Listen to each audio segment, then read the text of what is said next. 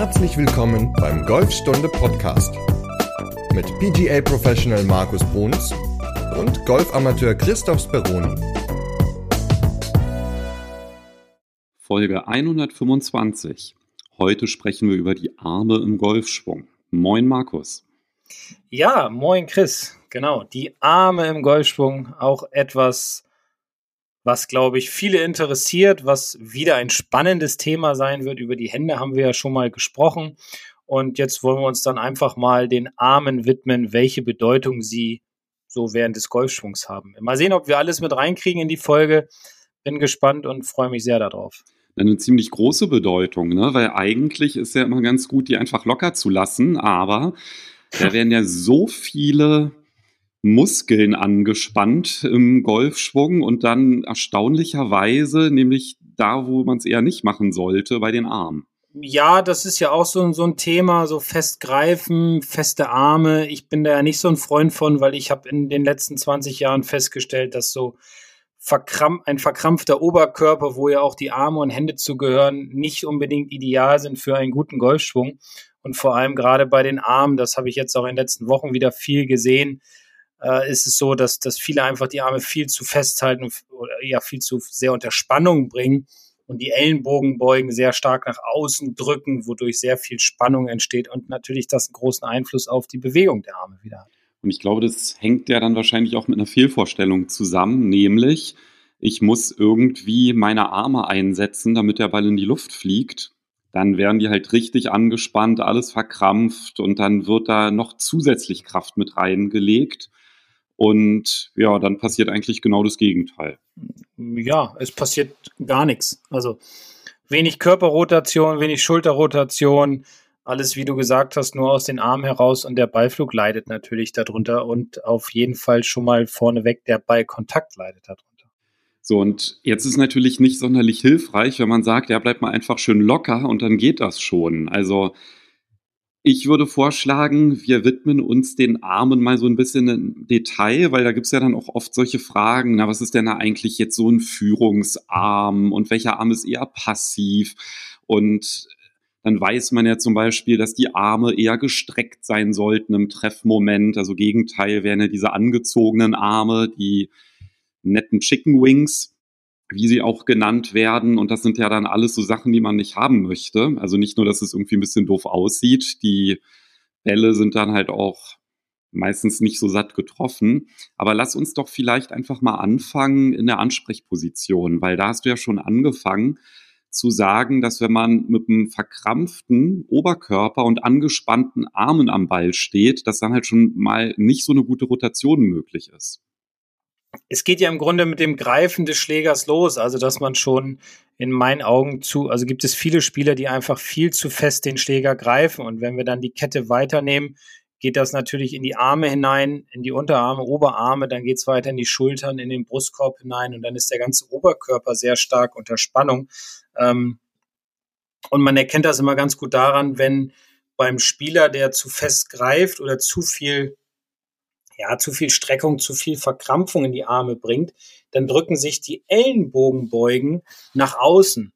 Und wenn sich die, man kann das ja vielleicht mal mitmachen, jetzt wenn man nicht gerade im Auto sitzt, dass man einfach mal die Hände zusammennimmt, wie zum Gebet, und dann mal den Griff einnimmt und die Ellenbogenbeugen mal nach außen drückt und dann, also ich mache das jetzt gerade mal nebenbei und dann merkt man mal, wie stark die Spannung eigentlich in den Unterarmen wird, wie stark die Spannung in den Oberarmen, in den Schultern und vor allem auch in der Brustmuskulatur wird und sich jetzt noch vernünftig zu drehen oder zu rotieren im Oberkörper, ist sehr, sehr schwer. Vor allem ist dann ja auch das Winkeln der Handgelenke mit eingeschränkt. Das Beugen des rechten Ellenbogens, also beim Rechtshänder jetzt das Beugen des rechten Ellenbogens ist eingeschränkt. Die Rotation, wie gesagt, ist eingeschränkt. Und alles hat eine große, starke Auswirkung auf den Ballkontakt und natürlich auf den Ballflug. Deswegen ist meine Idee vom Greifen beziehungsweise von lockeren Armen oder stabilen Armen immer die, dass sich die Ellenbogenbeugen mehr oder weniger angucken sollen. Also sie können sich nicht hundertprozentig angucken, dann würde man die Arme auch in die falsche Richtung drehen, sondern im Grunde so, wenn man sich ganz normal hinstellt, lässt die Arme einfach mal seitlich runterhängen am Körper und arbeitet sich dann in die Mitte, so in diese Gebetshaltung und lässt die Arme dann weiterhin locker runterhängen, dann sieht man, dass die Ellenbogenbeugen sich ja zu 50, 60 Prozent dann angucken gegenseitig. Und das finde ich eine ganz gute Ansprechposition. Die zeigt, dass die Arme gut und entspannt nach unten hängen, aber trotzdem stabil sind und dementsprechend für eine gute Bewegung und gute Dynamik sorgen. Ich werde in der Podcast-Beschreibung auf jeden Fall noch die Folge verlinken, in der wir über den Griff sprechen. Auch noch ein Video verlinken, in dem du erklärst, wie man den richtigen Griff kontrollieren kann, weil du hast ja nämlich das lockere Greifen angesprochen. Und das darf man natürlich nicht verwechseln mit stark greifen und schwach greifen. Also es geht jetzt hier nicht darum, wie sehr die Hände sich um den Griff drehen, weil das kann ja im Zweifel dann sogar zu Schmerzen führen ähm, in den Armen, wenn man das falsch macht.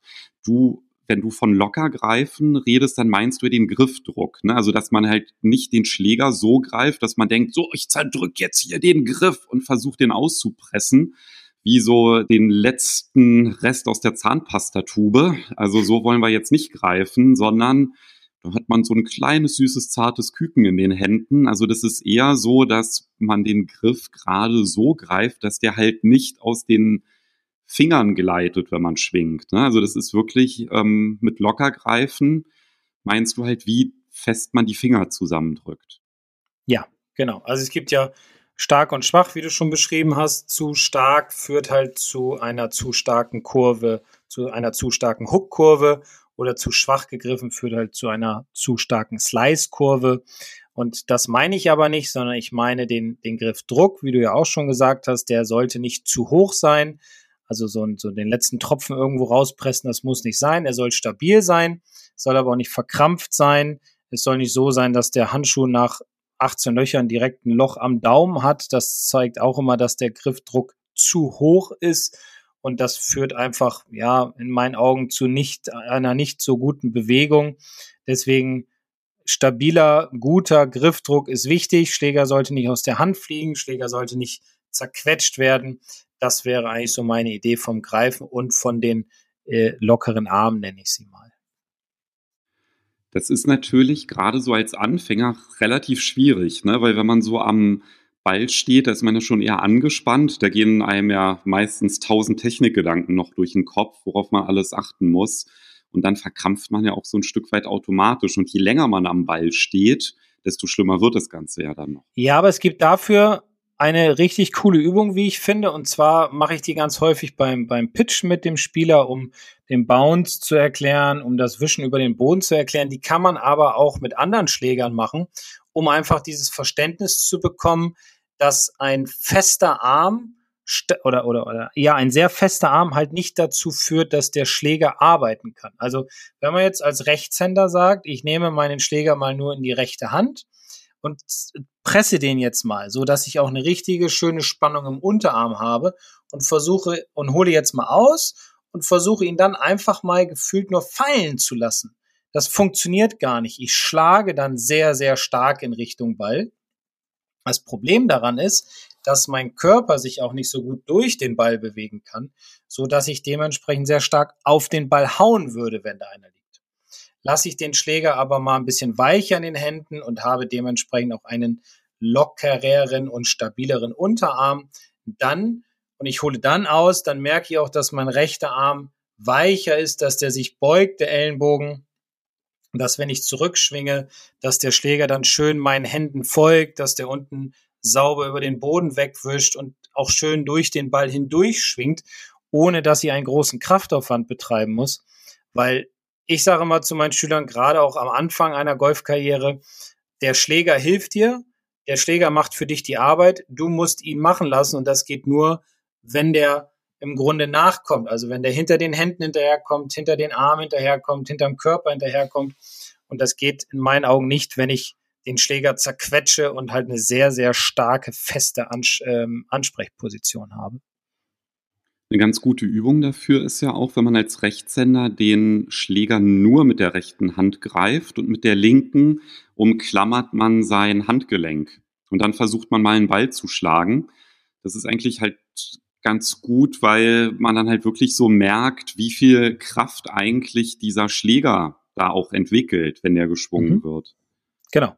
Ja, weil da steckt ja im Schlägerkopf steckt ja das meiste Gewicht im Schläger und der fällt ja sozusagen von alleine nach von oben nach unten und hilft halt dem Spieler, den Ball gut nach vorne zu bringen. Jetzt haben wir ja schon dadurch fast über die Führungshand gesprochen, ne? Oder den Führungsarm. Ja, wobei es ja auch immer ein bisschen unterschiedlich ist. Also ich, ich mache viel mit rechts. Ich bin, bin Rechtshänder. Es gibt aber auch viele Rechtshänder, wie ich festgestellt habe, die mit links mehr Gefühl haben. Natürlich auch beim Linkshänder muss man das Ganze dann immer ein bisschen umdrehen. Also so richtig hundertprozentig den Führungsarm, die Führungshand gibt es in meinen Augen nicht. Es ist halt nur einfach geil, mit rechts so ein bisschen dieses Gefühl sich zu erarbeiten. Wenn man mit links mehr das machen will, kann man das natürlich auch mit links machen. Genau, das meine ich ja, dass man halt ausprobieren kann, weil man kann ja den Schläger nicht nur mit der rechten Hand, man kann ihn auch nur mit der linken Hand greifen und umgekehrt. Also dass man halt wirklich den Schläger nur in einer Hand hat, mit der ja. anderen das Handgelenk umklammert und dann einfach mal, also es geht jetzt nicht darum, jetzt hier einen vollen Schwung zu machen und jetzt versuchen irgendwie so einen neuen Long Drive Rekord aufzustellen, einfach mal einen Pitching Wedge nehmen und dann halt wirklich nur so ein Viertel oder halben Schwung zu machen, um dann halt so zu spüren, was fühlt sich denn besser an. Also wenn ich den Schläger nur in der rechten oder nur in der linken Hand habe. Und das gibt ja schon einen so einen kleinen Indikator darüber, mit welchem Arm man oder mit welcher Hand man auch dann das bessere Gefühl hat. Richtig, welche Hand unten dann ein bisschen mehr arbeiten kann, in welche Beugung man welche Hand bringt, das ist auch ein ganz entscheidender Faktor und deswegen hängt das ja alles auch irgendwo zusammen, ja. Also was natürlich wichtig ist, Du hast ja davon gesprochen, dass wenn man in der Ansprechposition ist, dass die Arme locker runterhängen. Mhm. Und dann hängen die ja auch eigentlich fast gerade runter, also so, dass zwischen dem Griffende und dem Oberschenkel ungefähr so eine Handbreit noch Platz ist. Genau. Das ist dann so ein ganz idealer Abstand. Und wenn ich halt so am Ball stehe, dann ist es natürlich auch wichtig, dass der Schläger auch wieder mit gestreckten Armen ankommt. Also jetzt nicht, dass die jetzt die ganze Zeit über jetzt super gestreckt sein müssen, aber im Treffmoment ist es natürlich, natürlich optimal, wenn die Arme gestreckt sind. Ja, klar. Und jetzt ist aber die Frage, was passiert denn dazwischen? Ja, genau, das ist ja, genau das ist ja der Punkt. Was, was, passiert, was, was passiert vorher? Was passiert auf dem Weg nach oben, was passiert auf dem Weg von oben in Richtung Ball, dass wir die Arme durch den Ball hindurch gestreckt haben wollen, ist vollkommen richtig. Auch idealerweise ähm, lang rausschwingen, sage ich immer, also mehr so Richtung Ziel natürlich, inklusive einer guten Körperrotation, aber wir dürfen sie halt nicht zu früh in die Streckung bringen. Und deswegen ist es natürlich erstmal zu wissen, äh, wichtig zu wissen, was passiert denn mit den Armen auf dem Weg nach oben und von oben in Richtung Ballkontakt, damit man, oder Richtung Ball, damit man einen guten Ballkontakt hat. Und ein Körperteil, das man dabei ja nicht vergessen sollte, sind ja die Schultern. Ja, weil die Schultern hängen ja am, Tre am, am Oberkörper mit dran und die Schultern sind ja der Indikator, der ja die Rotation startet. Also ich habe letztens, weiß ich nicht, bin ich irgendwie spontan drauf gekommen im Unterricht und habe gesagt, guck mal, die Schultern sind ja dein Motor sozusagen. Mit dem Motor startest du ja dein, ja, deine Bewegung. So, das heißt, wenn meine Schultern starten, folgen meine Arme, meine Hände und mein Schläger. Und dementsprechend arbeite ich über meine Schultern erstmal bis zu einer 9 Uhr Position. Dort versuche ich dann meine Arme immer noch in diesem sogenannten Dreieck zu halten, so wie es auch in der Ansprechposition ist. Das versuche ich dann auch ungefähr bei 9 Uhr zu haben und dann auf dem Weg nach oben ist es ja so, dass die Schultern weiter drehen bis zu circa 90 Grad, meine Arme mitkommen, sich heben, leicht rotieren und zwar leicht rotieren nach hinten. Ähm, also, ja, wie soll ich es beschreiben? So in die Richtung gehend, dass der Schläger mehr auf der rechten Hand liegt, also auf der hinteren Hand sozusagen und so kommen halt die Arme nach oben. Und im höchsten Punkt ist es dann so, dass der hintere Arm, also der rechte Arm für einen Rechtshänder, gebeugt ist und der linke Arm dementsprechend gestreckt sein sollte. Und was viele, glaube ich, da so ein bisschen bei ignorieren, das ist ja dass die durch die Schulterdrehung ja der Schläger ja auch in eine gewisse Position gebracht wird und dass die Arme da eigentlich gar nicht so viel zu beisteuern müssen, ne? weil ich habe immer den Eindruck, dass viele unglaublich viel mit den Armen machen, aber halt so ein bisschen die Schultern vergessen. Und ich finde ja diese Übung ganz schön, die du auch immer proklamierst. Das ist halt, wenn ich meine also ich muss jetzt gar keinen Schläger oder so haben, wenn ich jetzt einfach meine Handflächen auf meine Schultern lege und die Arme dabei überkreuze und ich meine Schultern jetzt spüre, dann kann ich mir halt vorstellen, dass im Grunde von der einen Schulter zur anderen, dass da eine Linie durchgeht. Und das ist die, die ich rotieren möchte. Also ich habe halt den Mittelpunkt, die ist auf Höhe, dieser Mittelpunkt ist auf Höhe des Balles. Und dann drehe ich halt wirklich meinen Oberkörper. Und wenn ich meine Hände auf die Schultern rauflege, dann merke ich eigentlich auch, dass ich ja wirklich sehr, sehr gut rotieren kann, ohne dass die Hände oder die, die Arme überhaupt zum Einsatz kommen. Und das ist ja erstmal diese Grundbewegung, weil es geht ja nicht darum, mit den Armen anzufangen, sondern die Rotation ist ja halt im Oberkörper. Richtig. Diese Übung ist, ist ziemlich perfekt, die du gerade erklärt hast. Die ist, die ist echt super. Man braucht keinen Schläger oder Stick, sondern man kann es halt auch so einfach mit den Armen und Händen machen, wie du es gerade beschrieben hast. Denn wenn ich nur die Arme bewege beim Ausholen, und ich glaube, auch das kann jeder einfach mal eben so nachmachen, und natürlich jetzt nicht beim Autofahren, ist klar, aber wenn ich jetzt so sitze und würde nur die Arme heben, dann hebe ich die Arme ja über den Kopf und dann habe ich ja überhaupt keine Rotationsbewegung gemacht und würde im Grunde von oben einfach auf den Ball draufhacken, also ähnlich so, als würde ich Holz hacken. Und das hat ja gar keinen Sinn und äh, Effekt bei uns in unserer Sportart. Wir haben halt eine Sportart gewählt, die eine Rotation braucht. Diese Rotation wird nicht über die Arme eingeleitet, sondern diese Rotation wird über die Schultern eingeleitet. Die Hüften kommen dann mit. Aber was ich vorhin schon sagte, die Arme und Hände und Schläger hängen ja an den Schultern dran. Weil, wie gesagt, nur Arme heben bringt keine Energie. Selbst wenn ich Arme hebe und drehe dann, komme ich in eine viel zu steile Armposition. Das heißt, die Arme gehen ganz steil nach oben in Richtung Himmel. Und dementsprechend würde ich auch wieder nur von oben auf den Ball drauf hacken. Also ja, immer schön mit den Schultern starten, die Arme folgen. Durch die Rotation der Schultern kommen die Arme nach oben. Natürlich muss man sie auch mitheben, das ist klar, weil sonst schwingt man nur ja, maximal um, Hüf um die Hüfte herum. Deswegen erstmal bis neun Uhr drehen, dann gucken, wie sind meine Arme. Von da an dann die Arme heben, die Schultern arbeiten weiterhin mit und dann ist der Schläger im Grunde oben in einer sehr guten Position, sofern man dann nicht zu viel, ich sage jetzt mal, Unfug mit den Händen macht, dann hat man oben, wie gesagt, eine gute Position und leitet dann über andere Faktoren seinen Abschwung ein.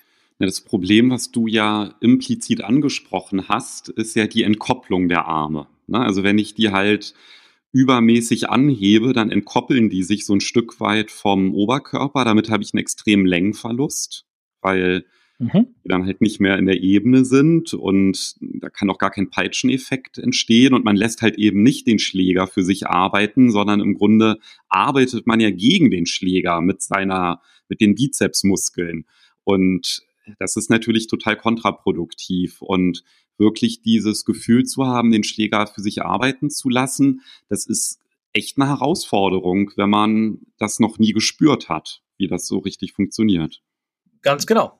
Also man, man muss halt dieses Gefühl entwickeln, wie starte ich meine Ausführbewegung. Man muss halt auch verstehen, dass die Arme immer folgen, nicht nur beim Ausholen, sondern dann natürlich auch später im Abschwung und die haben halt die Rolle des Festhaltens, sie haben halt auch eine Rolle ähm, der richtigen Bewegung, das ist klar, aber am Ende hängen sie halt immer an meinen Schultern mit dran und dementsprechend muss man verstehen, wie man halt ausholt. Und das haben wir eben gerade äh, ja schön beschrieben. Zum Ausholen habe ich noch zwei Trainingstipps. Sehr gerne. Und zwar einmal mag ich ja sehr deine Übung mit der Schlägerhaube oder dem zweiten Ball. Und zwar, dass man, wenn man am Ball steht, hinter seinem Schlägerkopf, also nicht in Spielrichtung, sondern dahinter, dass wenn man halt ausholt, dass man dann eine Schlägerhaube nach hinten wegschiebt und dabei halt aber auch achtet, dass man die Schultern dreht. Das ist nämlich ganz gut, dass man da halt eben nicht zu viel mit den Armen macht. Es geht natürlich auch mit dem zweiten Ball, der muss dann halt gerade wegrollen, wenn man ausholt. Das finde ich ganz gut und halt auch diesen Kontrollpunkt, den man hat. Also, dass wenn man den Schläger wegnimmt, dass man darauf achtet, dass das Schlägerblatt zur Ballziellinie zeigt. Mhm. Weiß nicht, ist das, kann man sich das gut vorstellen, wenn man das jetzt hört? Ja, dass, dass man bei 9 Uhr im Grunde, dass das Schlägerblatt in Richtung Ball zeigen sollte. Denn wenn es das nicht tut, dann habe ich die Arme zu viel, ich sag mal, aufrotiert, also nach hinten rotiert, hätte dann eine offene Schlagfläche, müsste dann sehr stark entgegen wieder drehen auf dem Weg nach unten.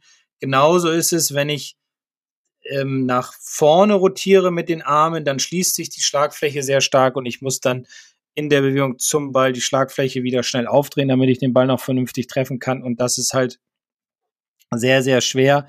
Deswegen arbeite ich gerne mit der Vorstellung bei 9 Uhr, sollte die Schlagfläche zum Ball zeigen. Dann hat man ein sehr gutes Bild davon und dann braucht man auch gar nicht mehr so viel machen, weil die Schlagfläche ist dann, wenn der Griff vorher natürlich passt, logischerweise, dann fliegt der Ball auch relativ gerade raus. Klar, die Schwungbahn muss auch passen, gar keine Frage. Also wenn du von 9 Uhr sprichst, dann meinst du, wenn der Schläger oder der Schaft des Schlägers parallel zum Boden ist. Also ich hole so weit aus, dass der Schaft parallel zum Boden ist. Das ist diese ja. 9 Uhr Position. Ja, ganz genau. Und ich habe ja auch immer dieses Problem, dass ich dann halt beim Ausholen immer viel zu stark schon meine Unterarme rotiere also macht er halt auch zu viel Alarm mit den Armen. Und ich habe mir jetzt halt angewöhnt, in meine Pre-Shot-Routine diesen, diese Kontrolle mit einzubauen. Also dass ich halt einmal aushole, nur bis der Schaft parallel zum Boden ist. Und ich halt wirklich darauf achte, dass das Schlägerblatt Richtung Ball-Ziellinie zeigt. Also nicht zum Ball selbst, weil das wäre dann so ein bisschen komisch, ne? Um, aber wenn man sich halt so die Ball-Ziellinie vorstellt und die nach hinten verlängert, dass das, dass das Schlägerblatt halt auf diese Linie zeigt. Und dann weiß man, dass man halt eben nicht zu viel mit den Armen gemacht hat. Klar. Ist ja eine gute Idee, kann man immer in sein Training mit einbauen und auch als Pre-Shot-Routine, bevor man den Ball steckt, einmal um Kontrolle zu haben, um Gefühl zu entwickeln, Selbstvertrauen vor allem, um dann halt mit diesem Selbstvertrauen den Ball schlagen zu können. Sehr gut. Genau, also ich mache das immer so, dass ich dann das sehr langsam mache, diese Bewegung. Dann achte ich drauf und dann weiß ich, ah, so muss ich das anfühlen.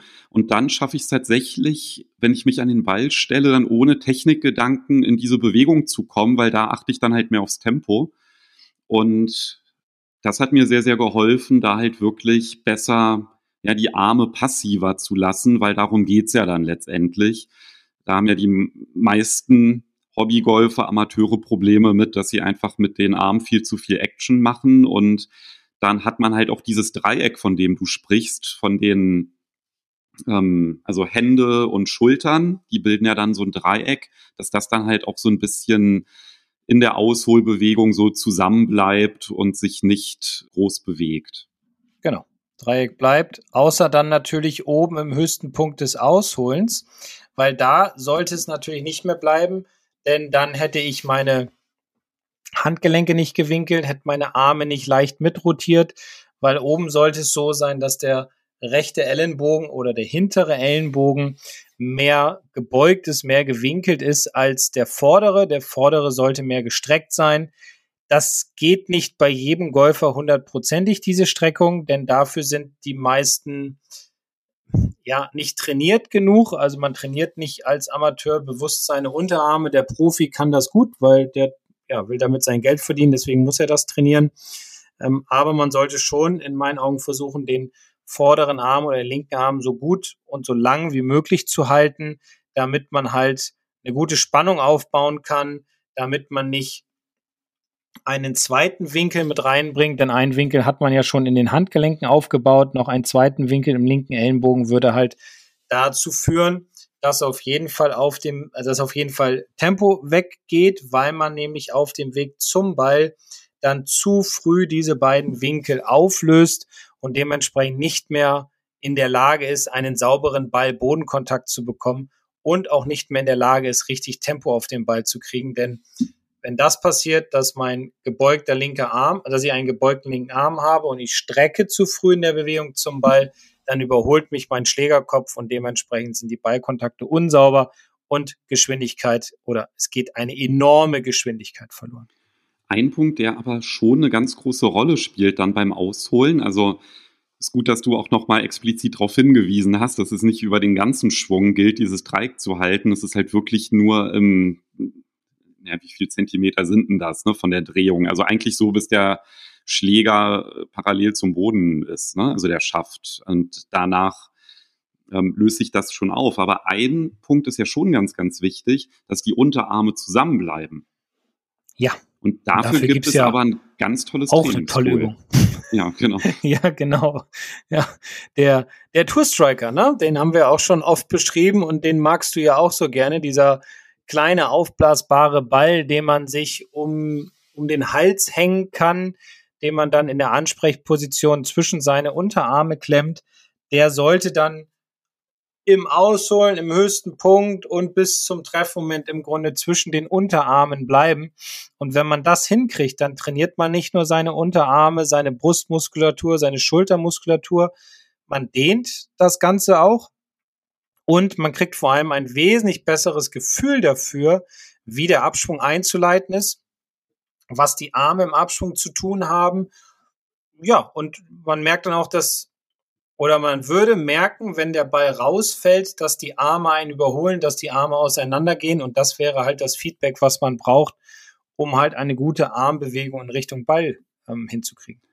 Fühlt sich im ersten Moment total unnatürlich an, wenn man das macht. Also wenn man den da so eingeklemmt hat, dann denkt man schon so beim Ausholen, wie kann ich denn da mit diesem komischen Ball dazwischen ausholen? Das ist ja jetzt irgendwie alles super komisch.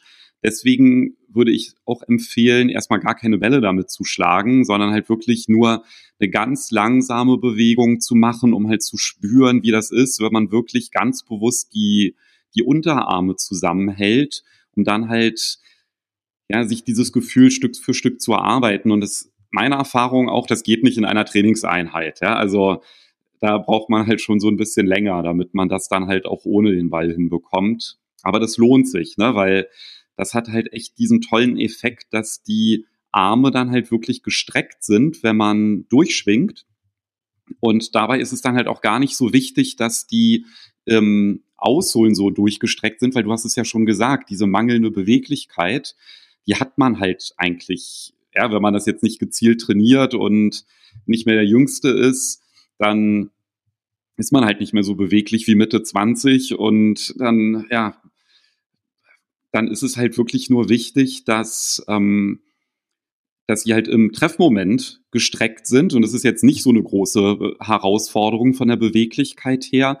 Und im Treffmoment ist es ja dem Ball auch egal, ob der Arm jetzt gestreckt war im höchsten Punkt oder nicht. Also im Gegenteil, wenn man es halt schafft, zum Ball hinzustrecken, dann hat man ja auch diesen, diese Beschleunigung hinbekommen. Ne? Und eben halt nicht das Löffeln und damit macht man halt ordentlich Meter. Also finde ich eine extrem ja, gute Unterstützung, weil das ist etwas, also wenn man da jetzt nicht jemanden hat, der einen irgendwie führt oder da kontrolliert und die Hinweise gibt und man sich das irgendwie auf Video anschauen kann, ist das ja auch etwas, das sieht man ja selber dann gar nicht. Ne? Und deswegen finde ich das halt wirklich gut, wenn man dann einfach spürt, wie es sein müsste. Und wenn man das dann halt schafft umzusetzen, da wären die Ballkontakte um einiges besser. Welchen Vorteil dieser Tour Striker Ball natürlich auch noch hat, ist der, dass ja, ich achte zwar darauf, dass ich die Arme zusammenhalte, aber unbewusst passiert auch im Unterkörper etwas, denn wenn ich die Arme nicht zusammenhalte, kann ich auch meinen Unterkörper nicht einsetzen. Also das heißt, wenn ich jetzt diesen Tour Striker Ball zwischen meinen Unterarmen habe, ich schwinge jetzt mal ab, ohne meinen Unterkörper als erstes in Richtung Ziel zu bewegen, dann werde ich praktisch den Schläger vom Körper lösen, also die Arme entkoppeln vom Körper. Die Arme gehen auseinander, der Ball würde rausfliegen, ich würde in den Boden hineinhacken. Ich werde mit der Zeit dann herausfinden, dass ich, wenn ich den Ball dazwischen halten will, dass ich nicht nur mit den Armen nach unten schwingen kann, weil das andere Extrem wäre ja, wenn ich nur mit den Armen runterschwinge, dass ich halt viel zu früh in den Boden schlagen würde. Also selbst wenn der Tour Striker Ball dazwischen bleibt. Und dann entwickelt sich mit der Zeit eine Bewegung, die in der richtigen Kette stattfindet. Also das heißt, erst startet der Unterkörper in Richtung Ziel, dann folgen die Arme, dann folgen die Hände, dann folgt der Schläger.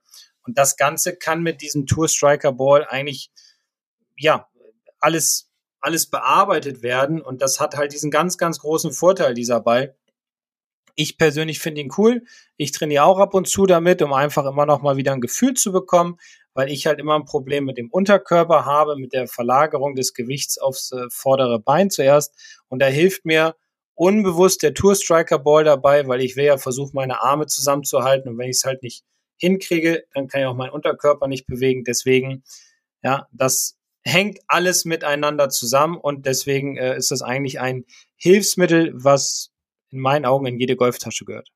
Ich muss aber auch sagen, es ist wirklich ziemlich schwierig, mit diesem Tour Striker Ball zu trainieren am Anfang, wenn man es halt falsch macht. Und da hatten wir schon in der Folge drüber gesprochen, als wir über die Rolle der Hände gesprochen haben.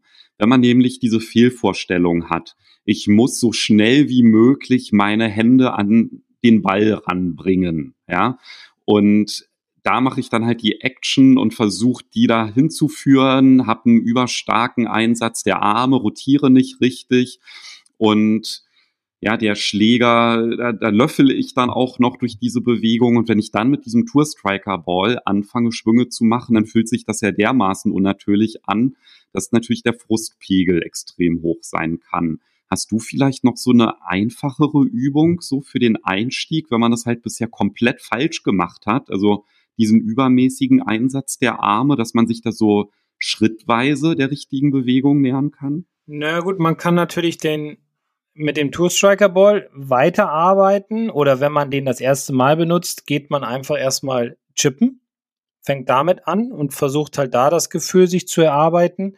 Oder wenn man sagt, ich stelle mal meinen Impact nach, das haben wir auch schon ein, zwei Mal besprochen, dass ich zum Beispiel gegen, ganz leicht gegen eine Mattenkante schwinge und da werde ich auch schon eine ganze Menge ja selbst feststellen, was richtig ist und was falsch ist. Denn wenn ich zum Beispiel an einer Mattenkante mit meinem, Schläger ansetze, dann werde ich halt, wenn ich dann wieder, also aushole und schwinge dann wieder zurück und ich komme sauber an die Mattenkante an, dann werde ich feststellen, dass ich meinen Unterkörper auch da zuerst bewegt habe, dass Arme, Hände und Schläger folgen und dass der Schlägerkopf dann auch square im Treffmoment an dem Ball ist. Und das sind halt so zwei, zwei kleine, leichte Übungen, die man dann später auch im Großen einsetzen kann. Denn klar, es fühlt sich erstmal unnatürlich an, wenn man eine große Bewegung macht mit einem Hilfsmittel zwischen den Armen oder wo auch immer das Hilfsmittel am Körper gerade befestigt ist, ist alles immer unnatürlich. Und deswegen glaube ich, ist der beste Weg einfach erstmal klein anzufangen. Entweder mit dem Tour Striker Ball und chippen oder halt gegen so eine Mattenkante schwingen, ohne den Ball, um zu sehen, wie ist die Schlagfläche, wie sind meine Arme, wie sind meine Hände, wie ist mein Körper denn daraus kann man auch schon eine ganze Menge ableiten. Und bei der Mattenkante, damit meinst du, dass man auf der Driving Range einfach mal die Matte, entweder wenn die im Boden eingelassen ist, mal so ein bisschen aus der Einlassung rausholt, sich daran stellt, so tun würde, als wenn die Mattenkante der Ball wäre und dass man dann den Schläger so an die Mattenkante schwingt, dass die Grooves, also das sind die Rillen, die auf dem Schlägerblatt sind, sollte man jetzt auch nicht mit einem Driver machen, sondern vielleicht nimmt man erstmal ein Pitching Wedge oder ein Eisen 7 oder so, dass man halt versucht, dass diese Grooves, also die Rillen auf der Schlagfläche gegen die Mattenkante kommen, weil das ist ja dann auch der Gedanke, der hilft, den Ball nach vorne spielen und nicht hoch spielen, weil das Schlägerblatt sorgt ja schon von alleine dafür, dass der Ball in die Luft geht. Genau. Genau. Das Schlägerblatt, die Geschwindigkeit, das Schläger, der Schlägerkopf, der dann hinterherkommt, hinter den, hinter den Händen und Armen, der sorgt dafür, dass der Ball halt nach vorne geht und nach oben geht. Und das ist eigentlich über diese kleine Bewegung mit der Mattenkante recht einfach zu verstehen und umzusetzen dann später auch, weil man halt sich darüber ein gutes Gefühl erarbeiten kann. Das heißt, um ein Gefühl für den richtigen Einsatz der Arme zu haben, ist es erstmal wichtig, sich richtig an den Ball zu stellen. Da hast du von den lockeren Armen gesprochen, die runterhängen und nicht verkrampft sind, sondern ein lockerer Griffdruck ist halt elementar. Dann ist halt wichtig, dass man die Position kennt des Treffmoments, dass man die dann kennenlernt, dass man also erstmal mit dem Setup anfängt, dann den Treffmoment kennenlernt, vielleicht sich das auch vom Spiegel einmal anguckt, weil dann ist ja nur noch die Frage, okay, wie komme ich denn jetzt dahin ähm, zwischen diesen beiden Momenten, also Ansprechposition und Impact, die Arme richtig einzusetzen. Und da hatten wir jetzt ja eine ganze Reihe von Übungen, also der zweite Ball oder die Schlägerhaube, die man wegschiebt, diesen Kontrollpunkt, den Tour Striker Ball. Das sind dann halt alles Sachen, die helfen, um die Arme richtig einzusetzen. Und ganz, ganz wichtig ist halt auch immer die Rotation der Schultern, weil das ist ja vor allem, was Geschwindigkeit aufbaut, ja, und natürlich auch die Hüfte. Aber die Arme sind halt relativ weit hinten in der Kette und nicht das erste Glied, ja, auf das man achten muss. Also die folgen und das ist halt etwas, das man lernen muss. Richtig. Und mir ist gerade noch eine wunderbare Übung eingefallen, die ich ganz gerne noch mal eben kurz erzählen würde. Und zwar kann man diese Übung wunderbar auch fürs Chippen oder Pitchen anwenden oder auch fürs Putten, dass man versucht, bei langen Schlägen wird es ein bisschen schwieriger, aber gerade in dem Kurzspielbereich ist es ja doch wichtig, eine kompakte, stabile, synchrone Bewegung zu haben, dass nicht zu viele Fehler passieren, weil in dieser Kürze der Zeit kann man halt nicht so gut kompensieren wie bei ganz langen oder wie bei langen Schlägen. Und man braucht einfach nur ein Handtuch. Am besten vielleicht ein frisches Handtuch, ein bisschen längeres Handtuch, was man sich zwischen äh, dem Oberarm und der, ähm, der Achsel auf beiden Seiten vor dem Brustkorb dann praktisch so einklemmt, dass man das dann mit dem Oberarm am Körper festhält. Die Arme hängen auch da wieder locker runter und dann arbeitet man halt ja, sich ran an die ganze Geschichte, arbeitet auch viel mit dem Körper an sich. Aber man lernt dadurch auch, gerade bei Pitchen und Chippen, wie gesagt, man lernt dadurch auch die Kopplung der Arme mit dem Körper zu verstehen. Also, weil wenn beim Pitchen zum Beispiel sich die Arme zu viel in der Bewegung beim Ausholen oder in der Ausholbewegung lösen, dann rotieren sie zu flach nach hinten weg, dann hackt man auf dem Weg zurück zu viel in den Boden hinein. Wenn sich beim Ausholen zu weit nach oben lösen, dann haut man halt sehr weit links vom Ball in den Boden ähm, wenn die Arme beim Ausholen dranbleiben, also Handtuch bleibt dran, aber im Abschwung kippen sie ab, kommen halt auch fette Kontakte zustande. Und dadurch lernt man halt, wie gesagt, diese Kopplung kennen. Man versteht dann, wie die Arme sich bewegen, nämlich mit dem Körper zusammen. Ja, das funktioniert halt gut bei den Pitches und, und beim Chippen ganz gut. Bei längeren Schlägen wird es ein bisschen schwierig, weil ja am höchsten Punkt dann auch Radius sein soll. Deswegen diese Übung fürs kurze Spiel finde ich persönlich sehr, sehr gut. Cool. Das heißt, da haben wir dann auch noch mal eine schöne Übung, mit der man da langsam einsteigen kann in das Thema, wenn man damit bisher Probleme hatte. Und dann kann man sich ja dann Stück für Stück weiterarbeiten mit den Übungen, die wir beschrieben haben. Und wie gesagt, ich verlinke auch noch mal die Übungen in der Podcast-Beschreibung, auch mit dem Tour Striker Ball, wie man den sinnvollerweise einsetzt. Und dann sollte es doch eigentlich klappen mit dem richtigen Einsatz der Arme, oder? Das denke ich auch. Also jetzt kann eigentlich nicht mehr viel schiefgehen. Worüber reden wir denn dann nächste Woche? Genau, in Folge 126 geht es um die häufigsten Fehler im kurzen Spiel.